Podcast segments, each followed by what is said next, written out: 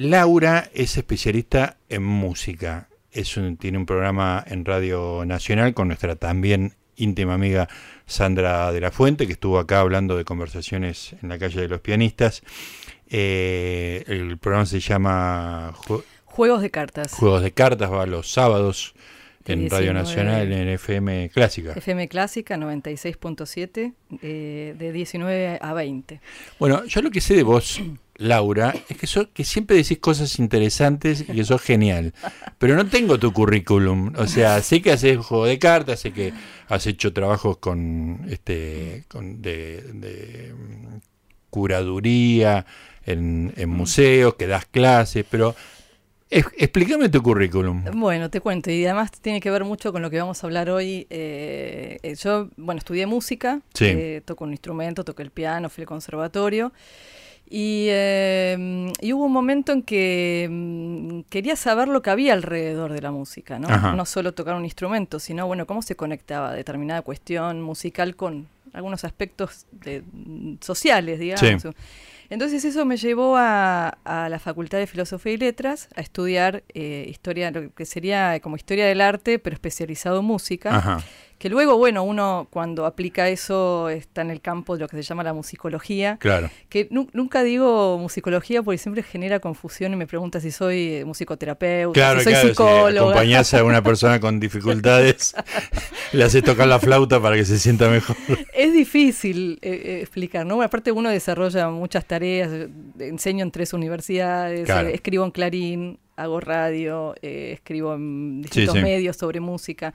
Eh, porque bueno, justamente una de, de- de mis obsesiones es eh, que la música es como el arte más difícil para, es como una especie de monolito que, eh, mm, viste, la gente no sé si lee muchos ensayos sobre Sí. música, ¿no? Por ahí hay gente muy lectora que le interesa mucho el cine, Sí. mucho este, las artes visuales, pero de música, Es muy difícil. Yo eso se lo comentaba a, a Federico Monjó, mm, que escribe en Clarín, que es como el crítico de música más este respetado, este, después de ustedes dos, por supuesto.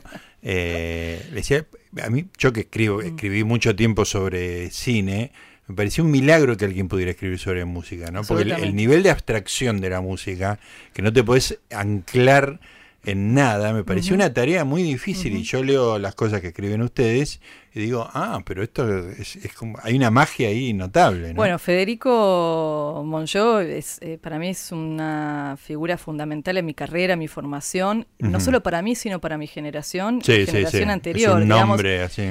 porque justamente pudo articular eso, ¿no? Eh, marcar una, una diferencia en la manera de escribir sobre música. Sí. Eh, aparte tiene una pluma privilegiada. Sí, escribe muy ¿no? bien, Escribe muy muy, bien.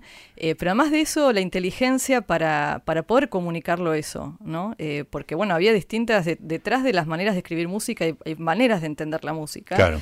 Y que él abrió otro camino, nos abrió un camino. Qué bueno. Fue bueno, profesor en la facultad. Una cosa que tenía intuitiva yo, Sí. vos me la estás confirmando. Muy importante, muy importante, sí. Eh, eh, incluso su manera de... Tengo una, anécdotas hermosas de cuando cursaba en la facultad con él. Todos teníamos como una especie de librito azul de Adorno, Sí. ¿no? el de la teoría estética. Claro. Todos teníamos casi la misma edición. Y de repente me acuerdo un día, eh, se corta la luz en la facultad y estábamos casi a oscuras. Sí. Él eh, leyendo, no sé, aparte lo hermoso de todo eso es que él leía y Sí. era como que pensaba en voz alta con nosotros. Eh, no es que te traía un librito de exégesis de adorno, no, Claro, era claro. como... Era Desarrollaba su pensamiento. Claro, que, que en general mm, es como, bueno, es, es- es muy difícil adorno, entonces lo lees a través de otros. No, acá era...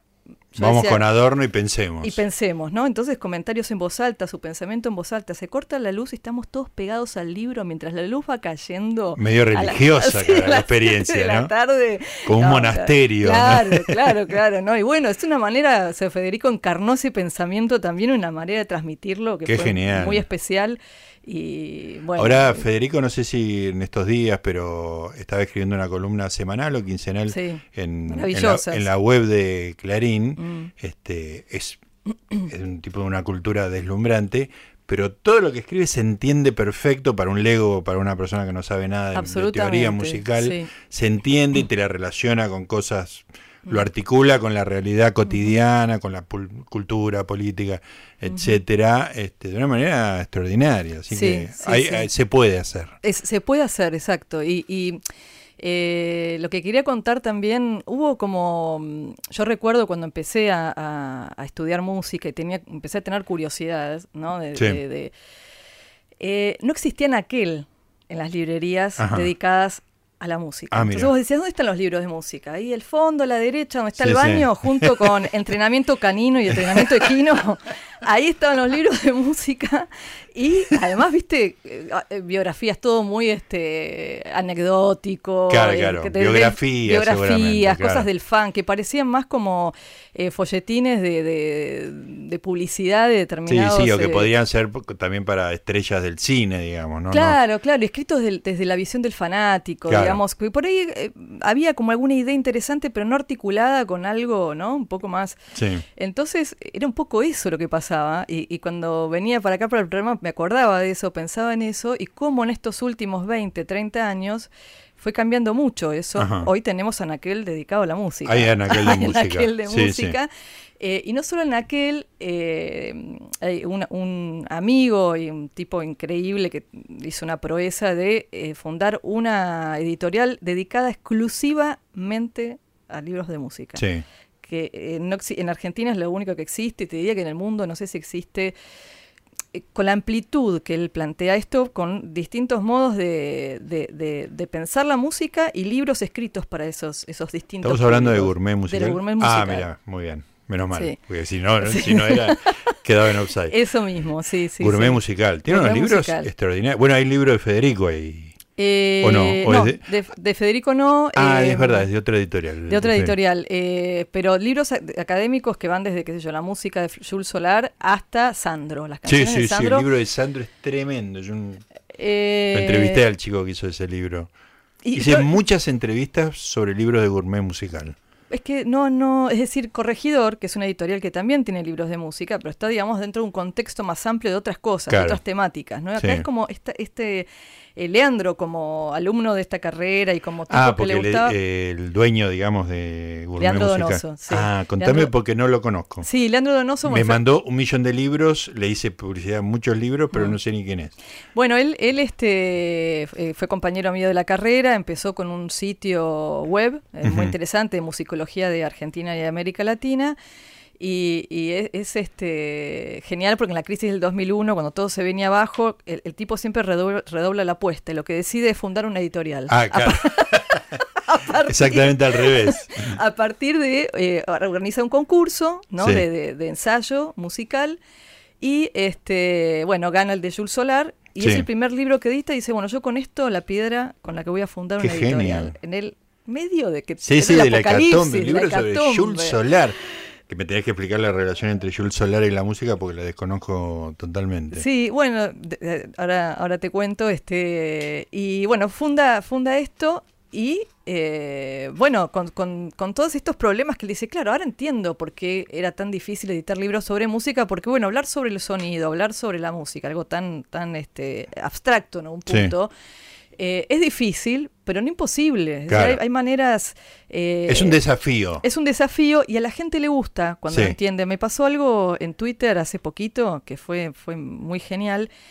Eh, estaba ordenando la biblioteca y me encontré con una revista, Rolling Stone, que tenía una entrevista extraordinaria la de Charlie García. a Charlie García. Sí, sí, fue un hitazo tuyo en Twitter. Donde Charlie García comenta cuestiones musicales de los temas de los Beatles. Sí. Entonces eso produjo mucho placer, porque yo vi en la recepción, porque no es que la gente no entiende de música, hay que saber cómo transmitirlo.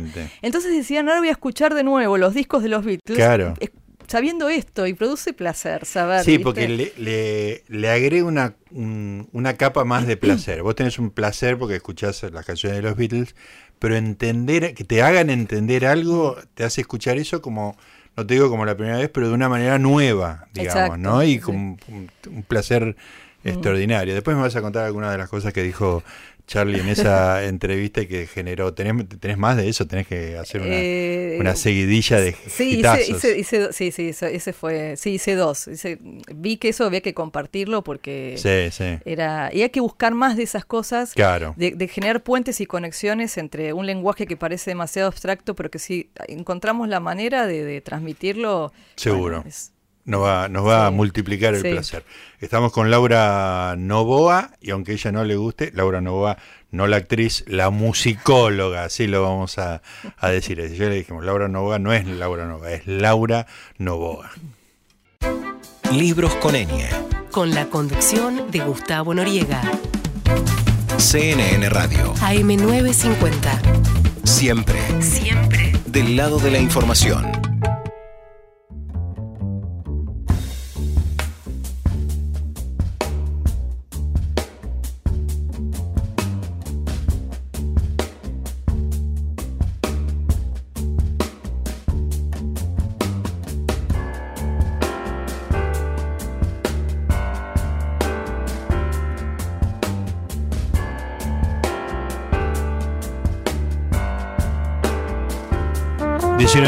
Diecinueve 19.48, Boca no puede salir de- desde el fondo de la defensa directamente, está muy muy complicado, evidentemente el campeonato es para River Malena. Estoy transpirando.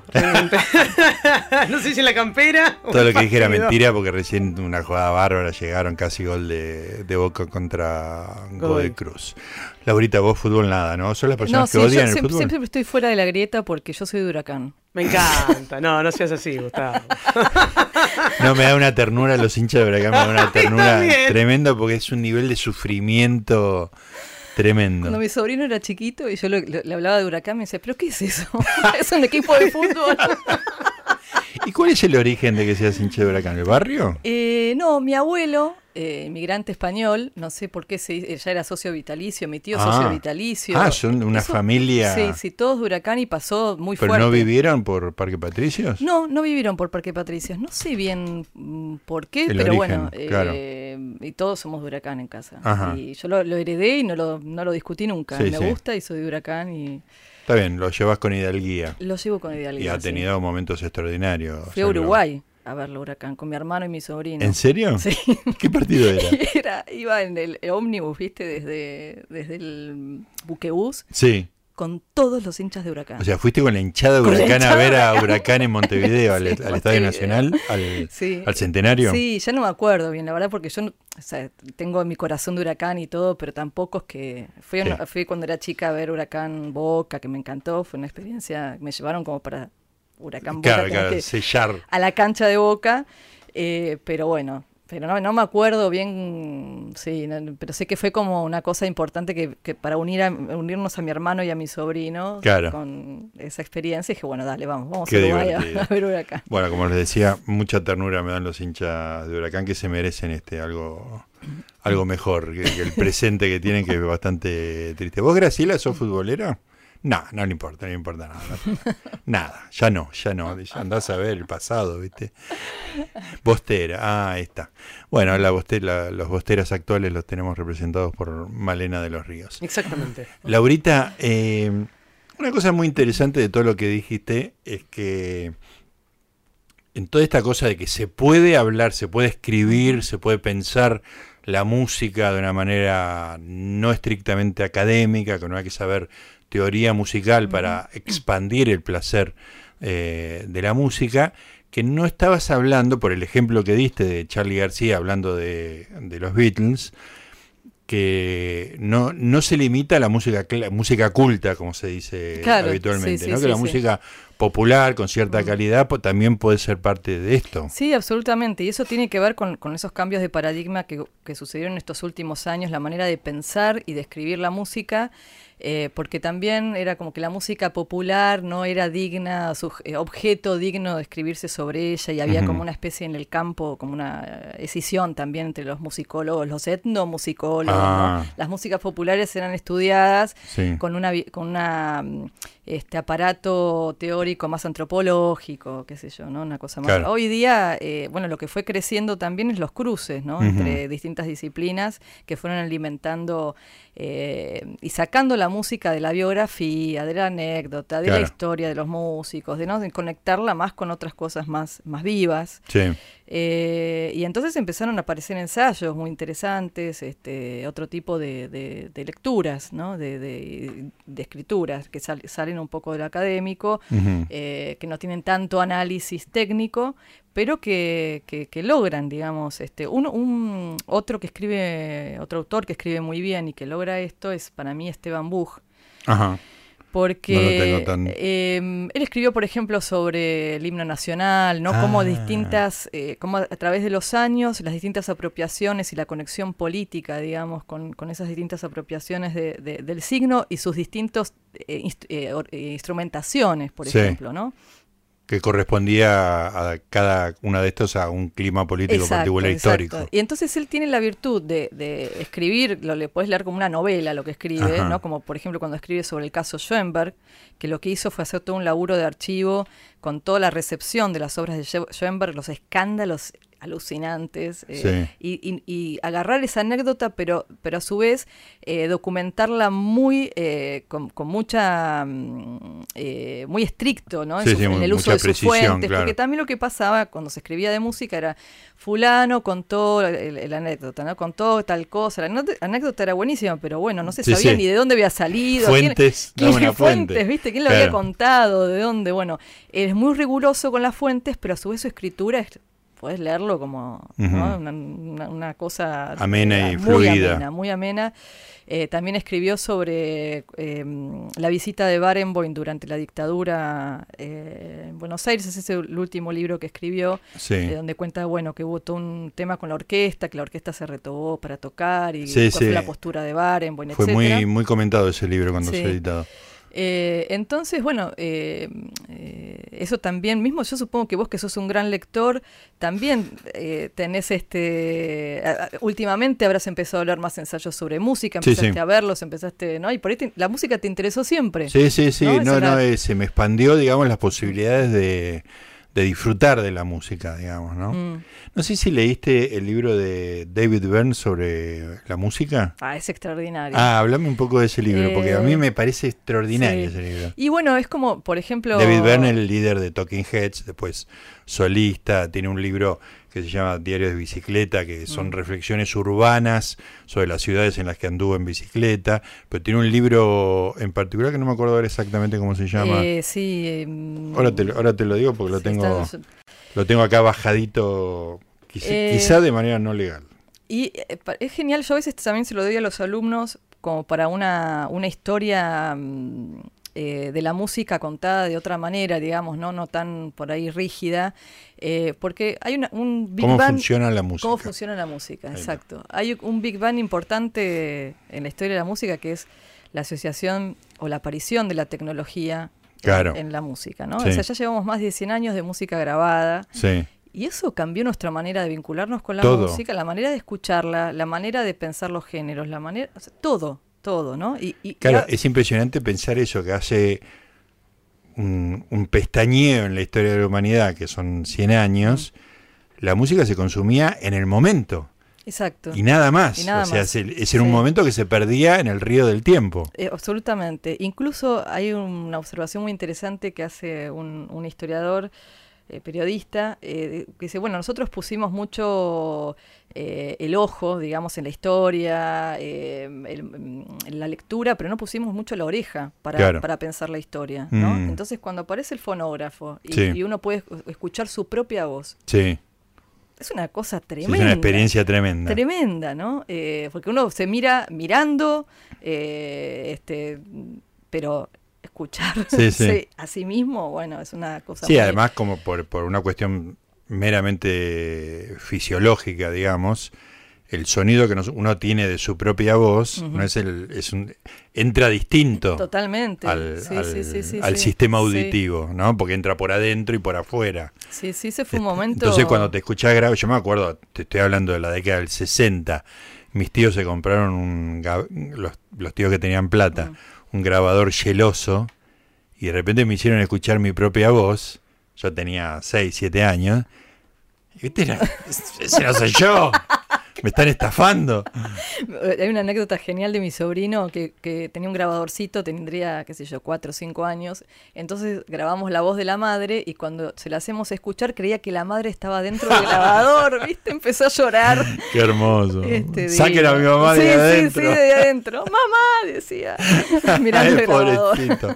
Qué susto por otra parte, ¿no? Pero bueno, imagínate, en esa época Claro. no debe haber sido muy diferente. Claro, La- la- la claro, el shock eh, tremendo, ¿no? Separar los cuerpos de las voces también, Exacto. ¿no? La radio, la experiencia de la radio, eh, bueno, cómo empieza a viajar la música, eh, en fin, sobre eso también el, el Gourmet tiene un libro muy interesante que se llama Fábricas eh, de Música, que son los comienzos de la industria discográfica en la Argentina Ajá. en relación al tango, ¿no? Y cómo el Ah. comienzo de la industria discográfica también eh, tuvo algo que ver con la determinación de los géneros, ¿no? Claro. Cómo se, se, se pensaban, se armaban, bueno, es decir, la cantidad de cosas que empezaron a Sí, aparecer. porque una, una cosa que aparece mucho en el libro de David Byrne, cómo funciona la música, es cómo la música y los, los adelantos tecnológicos se van influenciando mu- mutuamente, digamos, pero, pero que la, la música, digamos, este cambia constantemente de, de acuerdo a cómo se va progresando con la forma de reproducir, de hacer sonidos, etcétera, ¿no? Absolutamente. Hay un libro que se llama Retromanía de otro tipo que para mí es, es clave en la manera de escribir y pensar sobre la música, que es inglés, que se llama Simon Reynolds. Ah, sí. Eh, y, y bueno, él habla de, de esta adicción de la música a su propio pasado. Sin la tecnología es imposible pensar eso. ¿no? Claro. Porque, eh, bueno, el- todo el tema del, sam, del sampleo, de Sí. agarrar cosas de culturas, de otras culturas y meterlas en, en el contexto de, de una sesión de DJ, ponele, ¿no? Y bueno, como, como todo eso no, no, no podría ocurrir sin esa relación con lo, con lo tecnológico. Y- sí. Sí, no, no, no, eso que... Y hay una cosa que le agrego a esto, que es este ahora la accesibilidad casi absoluta, o por lo menos increíblemente extendida, que ahora se te ocurre escuchar algo y es muy difícil que no lo puedas conseguir, digamos. ¿no? Salvo que vos seas un especialista que Sí. busque cosas Mm, extremadamente recónditas, digamos, ¿no? sí. pero lo que me, me da un poco la Magdalena de Proust, en el sentido de que ahora que ya soy un señor mayor, viste, que, este, que tengo, tengo un, un pasado muy, muy largo, este, pasó mucho tiempo de que yo era chico y en mi casa se escuchaba mucha música. Entonces de repente digo, voy a escuchar algo que yo escuché a los 6, 12, 15, que por ahí los Beatles, yo escuché, crecí con los Beatles. Pero eso nunca terminó. Pero hay cosas que yo escuché en la década del 60 que no las volví a escuchar hasta la semana pasada. Mm, Y volver a ese sonido es, es tremendo, ¿eh? Sí, sí, sí, sí, sí. Porque sí. se te activa todos Sí, los rincones del cerebro. Sí, sí, sí, es muy, muy, muy impresionante. Habitualmente terminó llorando.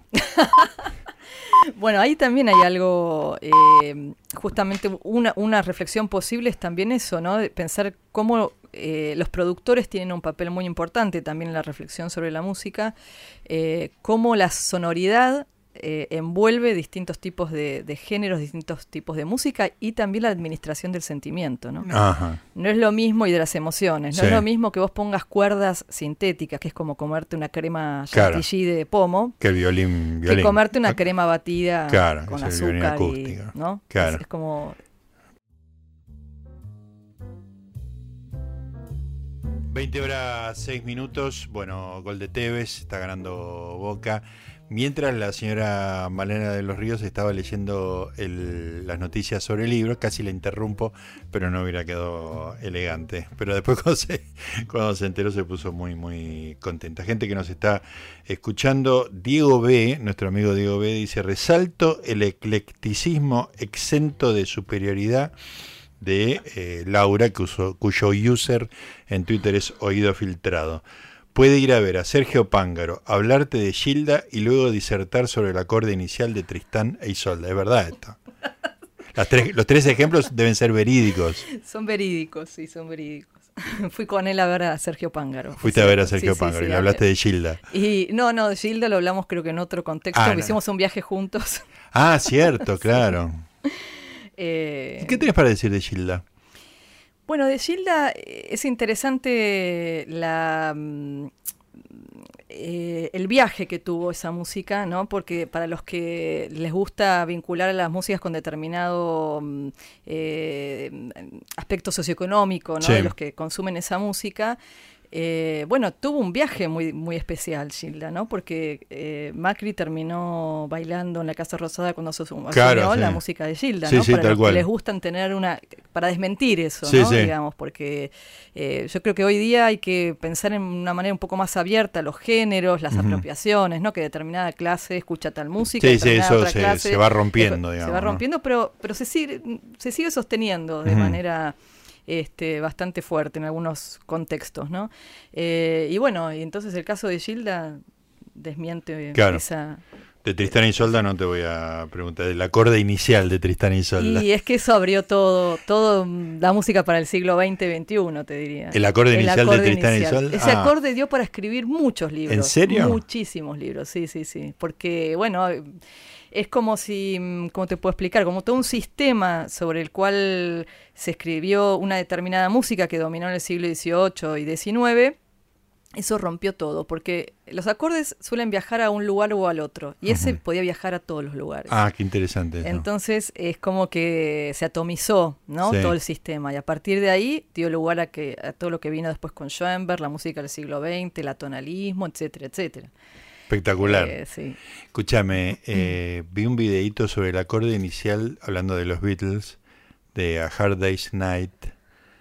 Y viste que empieza con un acorde. Sí. Y hay un video donde, si no me equivoco, es George, George Martin, o el, el ingeniero de sonido que yo, explica las capas de instrumentos que hicieron para que ese único acorde, viste, Sonara como que vos lo escuchás, y aunque en realidad no tiene que- mucho que ver con la canción que viene, It's been a hard day", Sí. pero empieza con el acorde que se queda un segundo Ujú. en silencio y después arranca.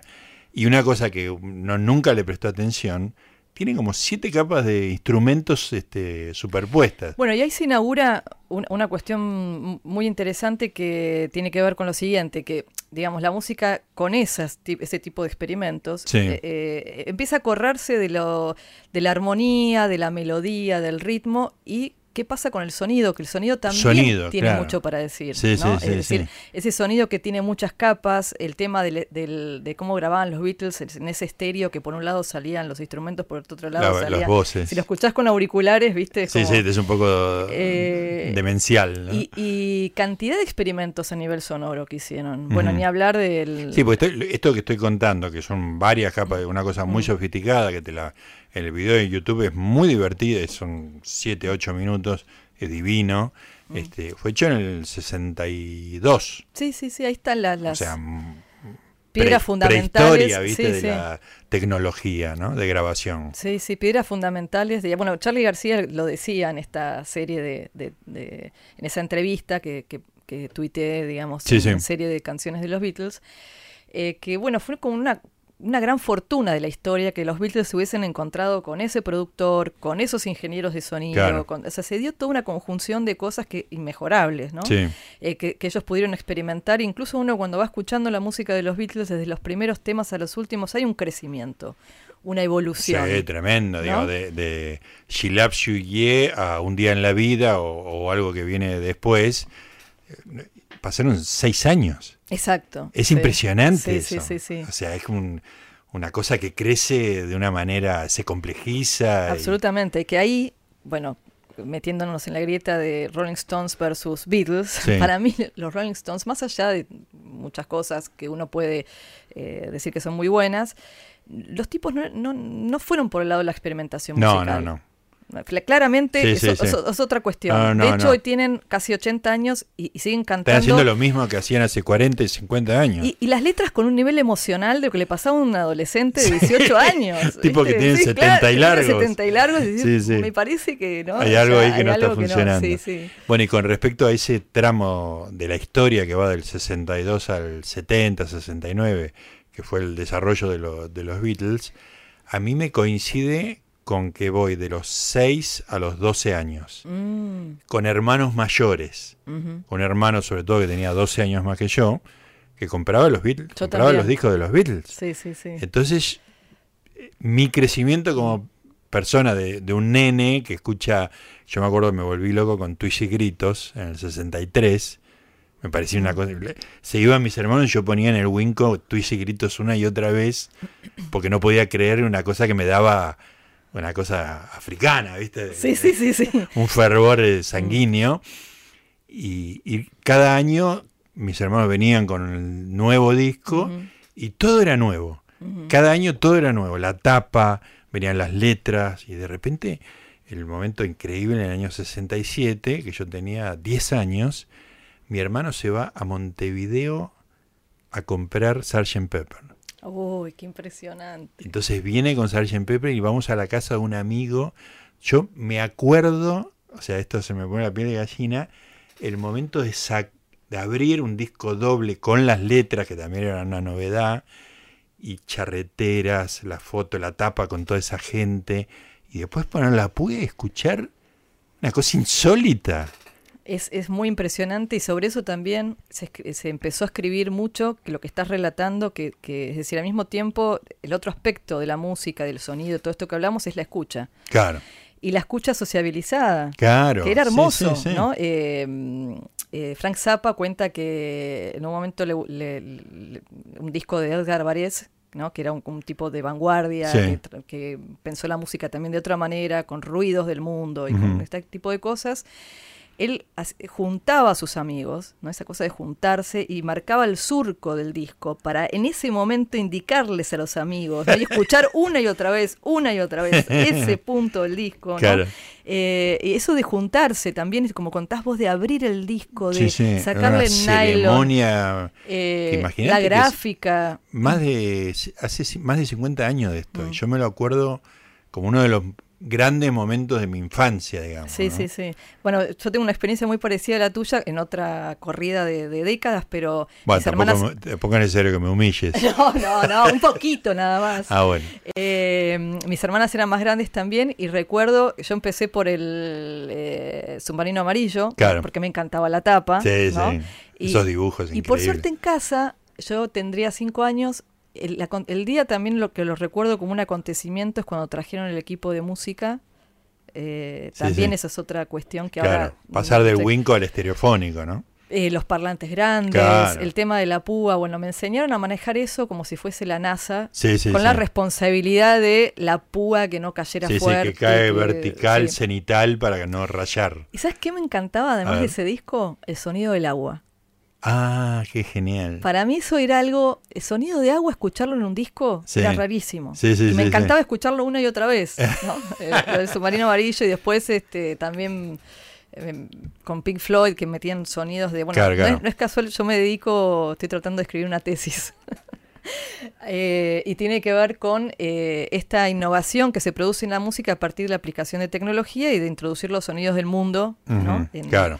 Eh, y yo creo que tiene que ver con todas esas experiencias Claro. de, de- de- de- de- de- de cuando era chica, ¿no? Este, de escuchar esas cosas en un disco que supuestamente tenía que haber música y que había, tenía que haber instrumentos tradicionales, pero de repente... De repente hay una caja registradora como en Cla- Manny, ¿viste? Claro, exacto. Sí, sí, sí, sí. exa- y, o el sonido del avión Sí, o sí, no sé sí. qué, era como... Claro, eso en, en vuelta a la Unión Soviética de los Beatles se arranca con un avión que aterriza, Sí, creo, sí, ¿no? sí, sí, sí, sí. Para mí eso, todo eso era muy, muy, curioso. Bueno, y todo eso explota después con las posibilidades digitales, ya se puede hacer cualquier cosa.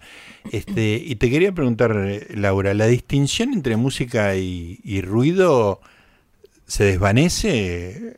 ¿Qué, qué- qué dice la teoría respecto de eso? Y eso es, es contingente, digamos. Ca- Ajá. cada momento define esa relación de una manera particular y siempre se va corriendo. Claro. Es decir, cuando se estrenó La consagración de la primavera de Stravinsky, Sí, eh, es cierto que el escándalo también tuvo que ver con... que fue cuando cuando eh, cuando la, la estrenó se armó medio un quilombo. ¿no? Claro, porque era la- el sacrificio de un adolescente Sí. virgen, los, los cuerpos bailaban de una manera que no tiene nada que ver con la danza tradicional, Claro. casi eh, Disruptivo, realmente. muy disruptivo visualmente, pero la música también era algo de una de una cosa tan visceral, instrumental, era como una sonoridad que no se había escuchado antes. ¿no? Entonces era muy muy impactante ese sonido que pega en el cuerpo, Sí, sí. digamos.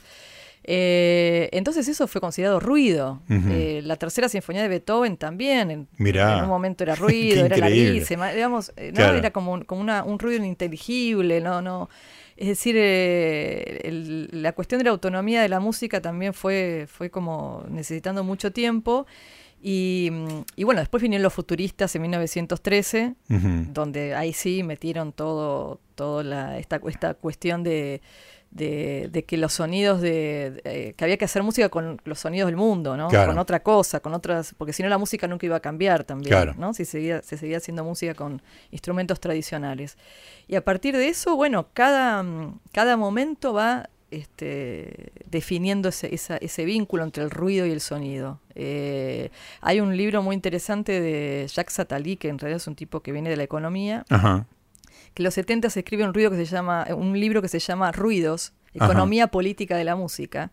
Porque dentro de las teorías marxistas, dentro de- del psicoanálisis, digamos, no, no había nada muy, muy sustentoso de, con respecto a las teorías musicales Claro. ni nada, o, o sino una, una teoría, teorías muy mecánicas, ¿no? De que tal, la superestructura y Sí, esto, sí, la, la, la, Y él- la él- distinción entre estructura y superestructura. Claro, lo que este tipo trae es decir que la música anticipa muchos cambios sociales y que uno, si, si lee eso, puede leer mucho mejor los cambios Ajá. que al revés, ¿no? Claro, claro. Entonces dice, bueno, uno puede saber eh, y entender mucho de, de determinadas sociedades con respecto a la administración del ruido y del silencio, Mm.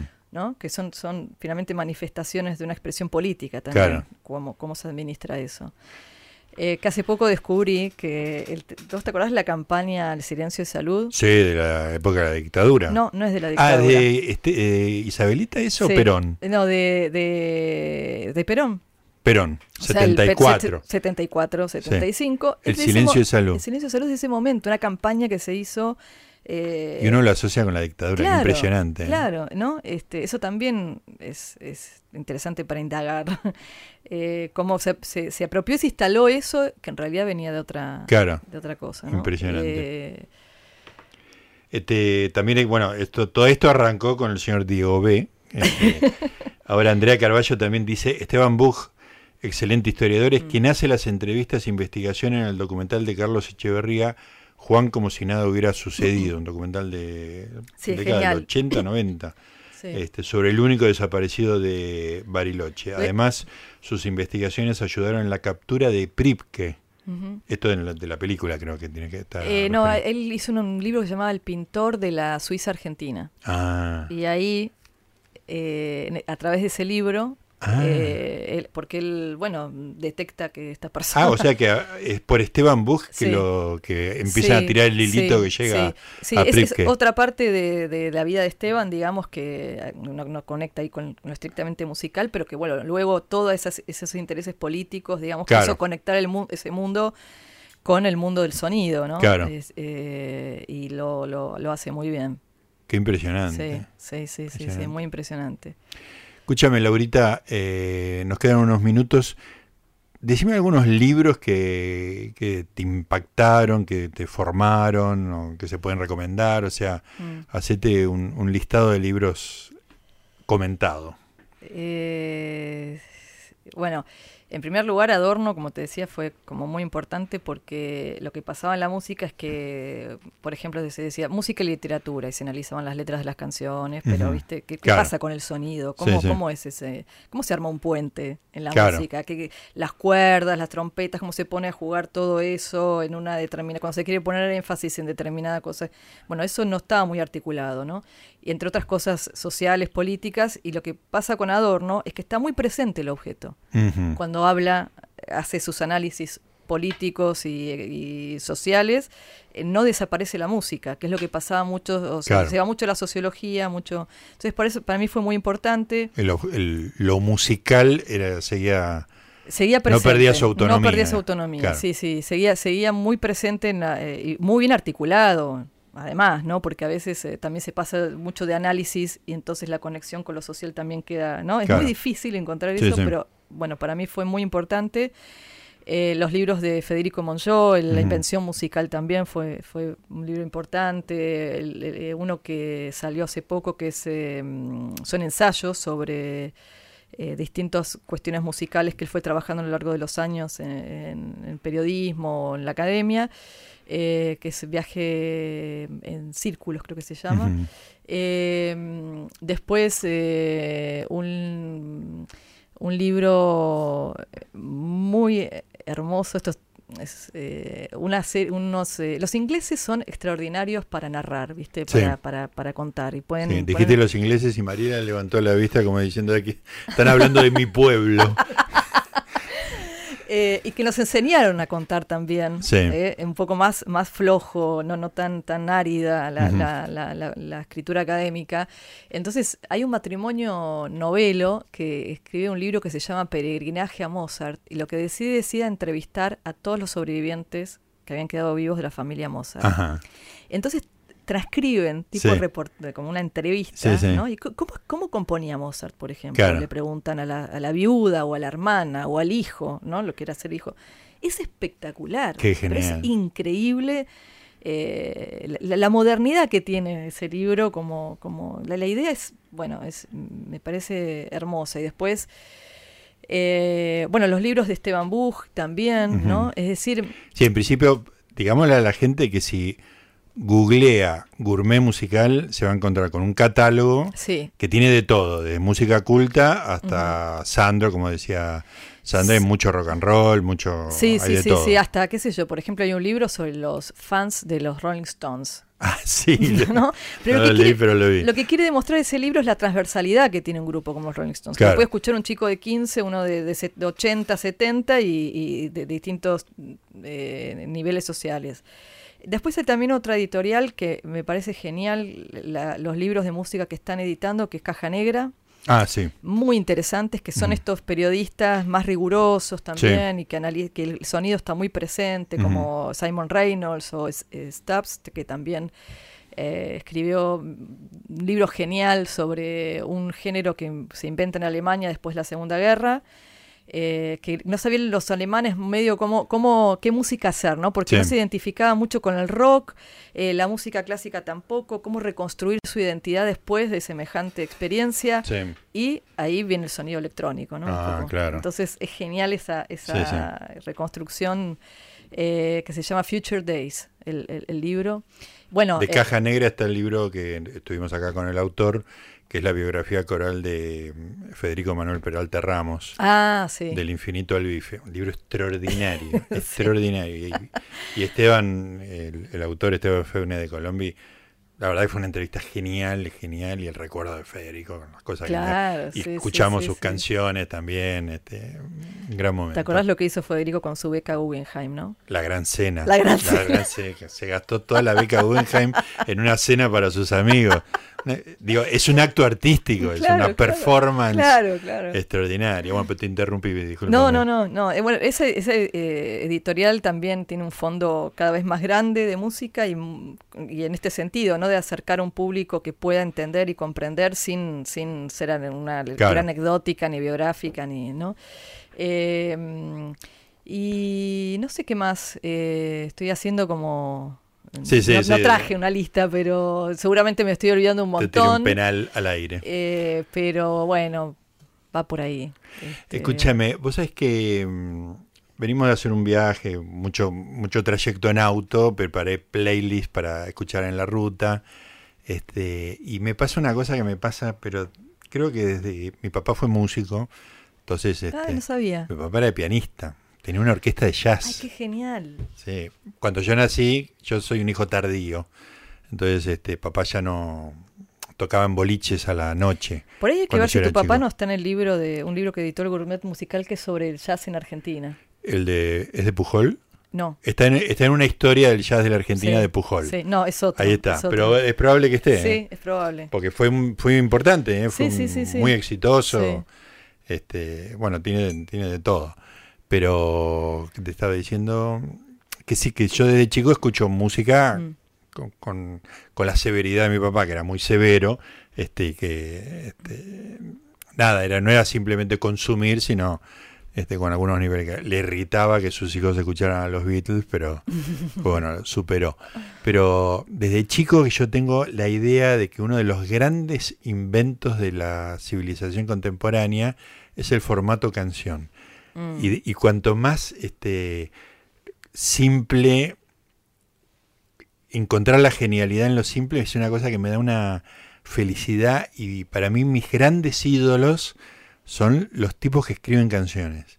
Desde Cole Porter hasta Calamaro, ponele, ¿no? Esa, esa idea menos ambiciosa, porque, porque por ahí Charlie García se derrama del, del formato, Spinetta también, que yo, pero esa cosa de, voy a hacer una cosa de tres minutos y medio, que tiene un puente, un estribillo y un desarrollo, y que la letra dice esto y nada más que esto. Me parece genial eso, me da una felicidad. A mí también. Y, y vos sabés que en el programa Juegos de Cartas, cuando termina, hay una sección que se llama Postdata. Sí. Es, es elegir una canción. Qué lindo, Porque es, extraordinario. es esto que decís, yo estoy totalmente de acuerdo. Es, es un arte Sí, extraordinario. extraordinario. Extraordinario porque es que concentrás una historia en muy poco tiempo Sí, y cuando se sabe hacer bien, además, eh, un ejemplo para mí muy genial es eh, Construcción de Chico Huarque. sí, bueno, eso es... Bueno, si vos te pones a escuchar lo que va contando la letra, ¿no? Eh, la historia, y cómo el tipo va acompañando instrumentalmente Claro. eso, armónicamente, Sí, sí. rítmicamente. Es una narrativa, eh, una dramaturgia sonora, Sí, sí, sí, paralela a lo que... A lo que este, está contando en la letra Sí, una y- y, construcción. no muy directa, digamos, a veces sí, a veces no. Bueno, eso, para mí son joyas, Sí, joyas, sí, sí. joyas. Eh, y eso está a lo largo de toda la historia de la música porque eh, en el siglo XIII, XIV hay trovadores y mujeres trovadoras. Ah, mira qué interesante. Extraordinario. Eh, y el género canción, sí, para mí es un tema dentro de la música que... Fundamental. Muy, muy fundamental. Si en algún momento te acordás, después de toda esta entrevista, ¿te acordás de algún libro que hable de esto en particular o de algún escritor de canciones en particular? Te pido por favor que me avises. Bueno, me hay un libro en el Gourmet que es Letristas. Ah. Es una entrevista a distintos letristas sobre el arte de la canción. Ah, qué genial. Sí, Qué genial. sí, sí. Este, así que ahí ya tenés uno. Ya tengo uno. Y puedo averiguarte otros. Sí, sí, porque además de mi, mi cultura musical nace, digamos, este con, con Cole Porter, ponerle, ¿no? Mm. Como cancionero de, Mm. a través de Sinatra, Hermoso, digamos, ¿no? sí. Pero, este, y nada, la magia de concentrar en tres minutos una idea y después en distintos niveles de sofisticación, digamos, ¿no? Eh, yo veníamos este, en el auto con Mariela, íbamos quebrada del diablo, el garganta del diablo en los valles calchaquíos, qué sé yo, y estábamos escuchando a José Luis Perales haciendo y, cómo es él, ¿no? Que es una canción que él que tiene como una mínima ambigüedad que como que la, la mujer lo está engañando con un tipo, ¿no? Entonces Perales le dice, ¿y cómo es él? ¿En qué ocupa su tiempo libre? Es un dato extraordinario para saber del amante de tu mujer, ¿viste? Este, y le dice, la, y la mujer está por salir y le dice, ponete el vestido gris que te queda tan bien, lleva el paraguas por si llueve, qué sé yo. Hay como un desprendimiento. El tipo tiene unos celos tremendos, pero hay como una distancia, digamos, como que bueno, no, no está en mí. Y que algunos interpretan que en realidad está hablando de la hija que se está haciendo mujer y que se va y qué sé yo. Este, es una canción recontra popular, chiquitita, Sí, simple, Sí, sí, sí. pero te- la terminamos cantando a los gritos, ¿viste? Sí, sí, sí. Y hay otro factor por- para poner una, una cosa musical, eh, que es el, el- la- la- las voces. Claro, Las voces agregan a la canción eh, Claro. ese plus, que es cómo lo dicen, el, el- el color de la voz, la manera de, de- de- de enfatizar o no enfatizar, ¿no? Este, y ese es un factor que es el 50% también de la sí, canción. claro. Porque hay canciones hermosas que cantadas sin nada eh, y no, no, no pasa nada. Y de repente, Hay un ejercicio muy que yo hago cada tanto, que es eh, que las posibilidades que te da los, las plataformas, digamos, que puede. Spotify es la más común, no es la única. Puedes hacerlo en YouTube, puedes hacerlo de Mm. manera buscando cosas ilegales. Este, pero lo cierto es que buscar muchas versiones de una misma canción sí, me encanta ese es un experimento extraordinario. Sí, sí, sí, sí. Extraordinario. Con lo- yo con una vez con los alumnos, cuando daba clases en secundario, eh, para, para que pudiesen conectar con, con- con aspectos más técnicos, decía, bueno, compara tal, tal versión con tal que hay. Y entonces solo se empezaban a sacar, Claro. ¿no? Ah, pero acá puso tal instrumento, acá puso, eh, cambió el ritmo, y Sí, acá sí. puso. Entonces los metía dentro de la. Te obliga Claro. a meterte con cosas técnicas de la música. Y además te demuestra que la canción no es única, digamos, ¿no? Sí. Es- hay una canción y hay mil, hay tantos este posibilidades como intérpretes y como gente que escucha, Sí, exacto. ¿no? Sí, sí, sí, Este, sí, como, sí. Así como los lectores este, reconstruyen Mm. cosas distintas de cada libro, ¿no? Sí, sí, sí, sí, absolutamente. Sí, ese, ese ejercicio me parece Muy divertido y, re- además bueno. terminás con expandiendo los límites de lo que porque si no vos te quedás escuchando siempre la canción que te gusta con el autor que te gusta, ¿no? Y justamente me parece que la, la posibilidad que te da eh, estas plataformas, digamos, de, de instantáneamente tener muchas cosas, es Sí, sí, justamente sí. eso, digamos, ¿no? Sí, sí, es extraordinario hacer eso. A mí, a mí me encanta, me encanta. Hay distintas épocas y Claro. canciones que eh, muy viejas y cómo las traen y las, las remozan, ¿no? ¿Viste? O, o- o la genialidad de hacer de hacerle un arreglo que decís, ¡ah! Le di una luz nueva a la canción, ¿no? Que, Vos sabés que hace poco, yo cada tanto en, en Ciudad hago programas, por ahí me quedo solo, qué sé yo, y hago todo un programa sobre una canción. Y busco muchas versiones. Y hace poco hice un programa sobre Jesús Alegría del Hombre, de Bach. ah, no te puedo creer. Tengo que escucharlo eso. No, no, no pensé las, las porque de- todo esto pasó porque escuché una canción mm, pop, qué sé yo, de la década del 60, una cantante que había quedado medio desconocida, Ujú. que sacó un disco, era extraordinario, nadie le dio bola, ni siquiera me acuerdo cómo se llama ahora, y usaba Jesús Alegría del Hombre como parte de la canción, ¿no? Este, digo, esto es extraordinario, qué sé yo. Entonces, eh, digo, puse en Spotify Sí. Jesús Alegría del Hombre, después en alemán, porque aparece, Sí. qué sé yo, y encontré tecno, encontré cualquier cosa. Sí, Entonces saqué como 10 impresionante. versiones distintas, armé un programa, este, y es fabuloso. Genial. Y genial, también, por genial. supuesto, las convencionales, las, las clásicas. Sí, sí, sí, sí, sí, sí, no, extraordinario. Genial. Qué lindo. Bueno, Laurita, un placer como siempre hablar, igualmente, hablar igualmente. contigo. Y verte, reencontrarnos, me encantó. sí. Bueno, que se repita, Por supuesto, se repetirá. se repetirá. Bueno, muchas gracias. ¿eh? Nuestra musicóloga de cabecera, la señora Laura Novoa.